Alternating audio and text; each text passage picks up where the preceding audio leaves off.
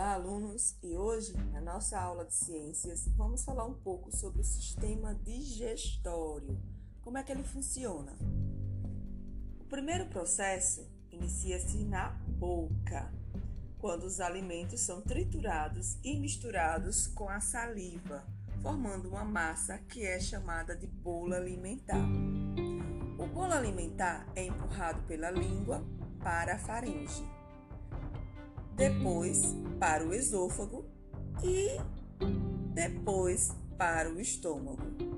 No estômago, o bolo alimentar permanece por 3 a 4 horas, enquanto os carboidratos, proteínas e gorduras são quebradas pelas enzimas do suco gástrico. Quando está suficientemente líquido, passa a se chamar quimo, certo? Depois do estômago, o quimo vai para o intestino delgado e é misturado ao suco pancreático, a bile ao suco intestinal do próprio intestino. Passa a se chamar quilo.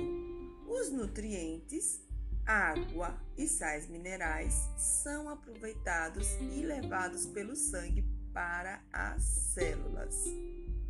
Os resíduos que não são aproveitados pelo corpo passam para o intestino grosso e acabam por ser expulsos através do ânus sob a forma de fezes.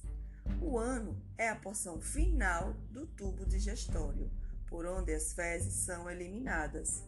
Então, nós temos os órgãos principais do sistema digestório e temos aqueles órgãos que auxiliam como é o fígado, porque o fígado produz a bile, líquido que auxilia na digestão de gorduras, e o pâncreas, que produz o suco pancreático, que auxilia no processo da digestão do amido e do açúcar. Leiam páginas 32 e 33 do livro de vocês. Faça o experimento, se for possível, da página 34, que vocês vão observar mais sobre a, a mastigação, sobre a importância da trituração dos alimentos e não simplesmente engoli-los, né? Muitas vezes na rapidez a gente praticamente engole os alimentos, isso não é não é positivo, certo? E respondam a página 35. Vocês vão observar a imagem e colocar os, digamos que as etapas do processo digestório.